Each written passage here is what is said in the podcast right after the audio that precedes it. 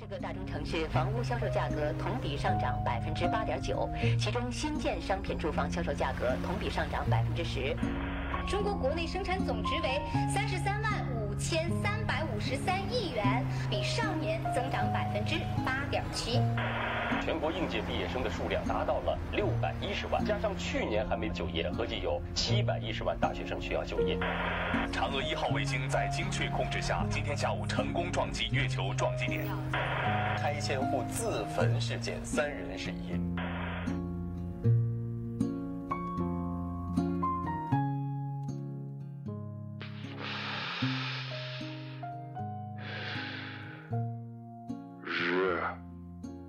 新闻。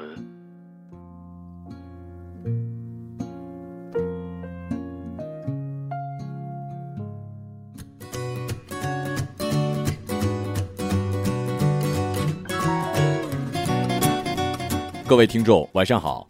晚上好，今天是二零一六年十一月十五号，星期二，农历的十月十六。欢迎收听日节目。在三百八十六年前的今天，一六三零年的十一月十五号，农历十月十二，德国天文学家开普勒逝世。今天的节目主要内容有：见死不救遭通缉，多国有类似规定；河南精子库告急，捐精不限身高与学历。因双十一没钱给妻子买东西，男子砸车盗窃。男子躺卧滑板行乞，警察来后站起来了。下面请听详细内容。近日，德国一位八十二岁的老人在 ATM 机面前摔倒，先后有四个人经过，但都对其无动于衷。最后，老人虽然得到了救助，但是为时已晚，不幸身亡。事后，警方表示，这几个见死不救的人已经构成了犯罪，已经发布了通缉令，希望尽快实施抓捕。多国明文规定严惩见死不救者。过去，不少人认为救人是一种道德义务，而非法律的要求。事实并非如此，在不少的国家，见死不救不仅要受到道德的谴责，还要承担一定的法律责任。在德国，可以判处一年监禁。我猜呢，看到这条新闻的人肯定会说，在中国可不行啊，毕竟我们的大爷大妈。的业余生活就是碰瓷儿啊！我本人呢是没有碰上过，也不能站着说话不腰疼，毕竟也是有被讹得快倾家荡产的。但是我还是认为，在别人需要帮助的时候，我们应该伸出援手。实在不行，拍个视频也行啊，或者找人证明一下。我知道可行性不高，但是如果我遇到，我还是会伸手扶老奶奶的。走着蹲在广场守着，今天的饭钱还差几个瓶子才够呢。他凑着兜里的钱居然不到一块，喝完的水瓶扔进垃圾桶也算显爱。他一步一步走着蹲在广场守着。据香港《东方日报》网站十一月十五号报道，河南省人类精子库相关人士表示，去年接受内地的媒体访问的时候，捐精者需要身高一米七以上、中专或者以上学历、年龄在二十二到四十五岁的内地公民、无传染疾病、遗传疾病以及重大疾病、不吸烟、酗酒等不良习惯者，体检合格者均可自愿捐精。但是近日对捐精者的要求已经不再提身高以及学历两项。由于捐精者下降，内地开放二孩之后，对捐精者的需求急增，当局推出了优惠政策，包括成功捐精者可以获得五千元的补助，免费保存精业三十年，还可以获得生殖功能传染疾病、遗传病的三大免费检查等等。本人吧，对于这件事儿呢，怎么说呢，有点担心。我怕的是真的，将来我的儿子找了一个女朋友，后来发现居然是同父异母的妹妹。哇塞，那真是太狗血了。以前这种交通不发达的情况下呢，几率很低很低的。但是现在，即使我在上海捐了，将来在北京，也不能保证我北京的儿子会不会跟我上海的女儿认识啊。不过另一方面来讲嘛，为了全人类的角度，我这么优秀，基因应该多流传下去啊。哎呀，好纠结啊。演戏，那卵子躲到哪儿去了？前面是什么东西？不对不对，前面是手机，快撤呀！啦啦啦啦！十一月十二号凌晨二时许，西安市凤仪岗公安局公安未央分局大明宫派出所巡逻民警发现，没有路灯的街边停放着车辆旁，正有人用手电探照灯查看车内的情况，并且一连查看了好几辆。警察上前准备盘问该男子，男子闻声迅速逃跑，结果还是被抓获了。在男子随身携带的挎包里，民警发现了两个手电、两把改锥、一把白手套、一把弹弓以及一个手电筒。被带回派出所之后，男子一开始只是称晚上出来走走，在民警的追问之下，男子称在双十一给妻子购买了大量的物品，却无法支付，于是就出门来想办法了。哎呀，我都不知道怎么夸你了。这条新闻不是让我们看到的是媳妇儿、女朋友这么不节俭，导致老公去犯罪，这根本就是男人的无能。女人想要买东西很正常啊，这是作为男朋友的职责。但是你居然用这种方式，也真是，哎呀，我要是你呢，如果真没钱，那就自己做一礼物，既便宜还浪漫，重点是不违法呀。好难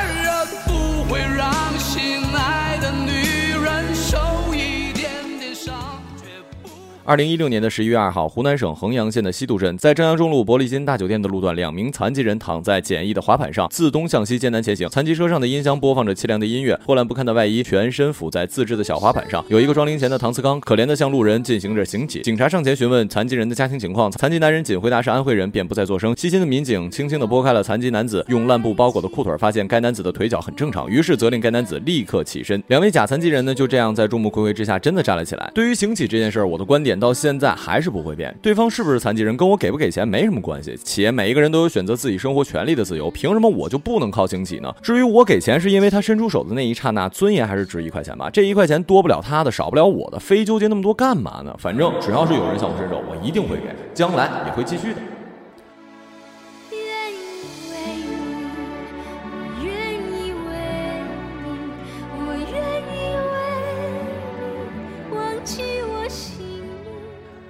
今日人物世预赛，凤凰体育讯，在卡塔尔发布会上，卡塔尔主帅福萨蒂对球队抵达昆明迟到一事很不满，他认为是中国的原因导致球队无法按时抵达昆明。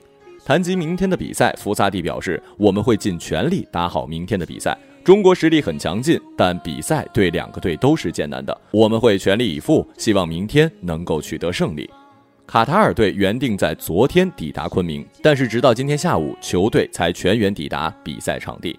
对于球队晚到的问题，福萨蒂做出了一个无奈的表情。他们原来乘坐从哈多到昆明的包机抵达昆明，但是因为包机不符合中国的相关许可，这个消息到他三天前才得知。卡塔尔足协采取临时应急预案，搭乘民航客机过来，这不是卡塔尔足协造成的，希望公平竞赛。不过，福萨蒂强调，这并不是球队可以表现不好的理由。明天的比赛，我们会用百分之百的努力，希望取得最后的胜利。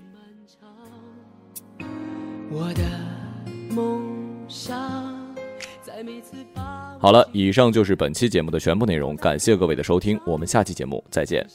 再见，有彩蛋哟。经历风雨。都温柔与坚强，所有青春无悔，烦恼与成长。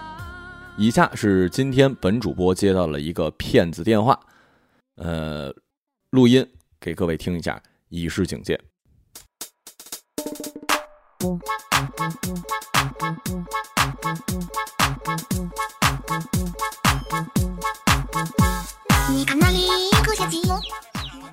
呃啊，你好。啊，我叫陆海，然后上午说你忙了，然后你下午三点钟打给你会好一点嘛？啊，对，那个。呃，行，您您您您能说一下这个具，就是您这个事情具体是怎么回事？您能说一下吗？啊，行，我简单的跟你讲一下吧。呃，是这样子的，这家韩式游艇呢，它是在北外滩这边有八艘豪华的私人游艇。它这个游艇的话呢，呃，比方说去坐一下，平时是三千块一小时的，很贵的，这是一般高端的人群去做的。那他这家公司的话呢，跟我们公司是有合作，因为他们是准备要要。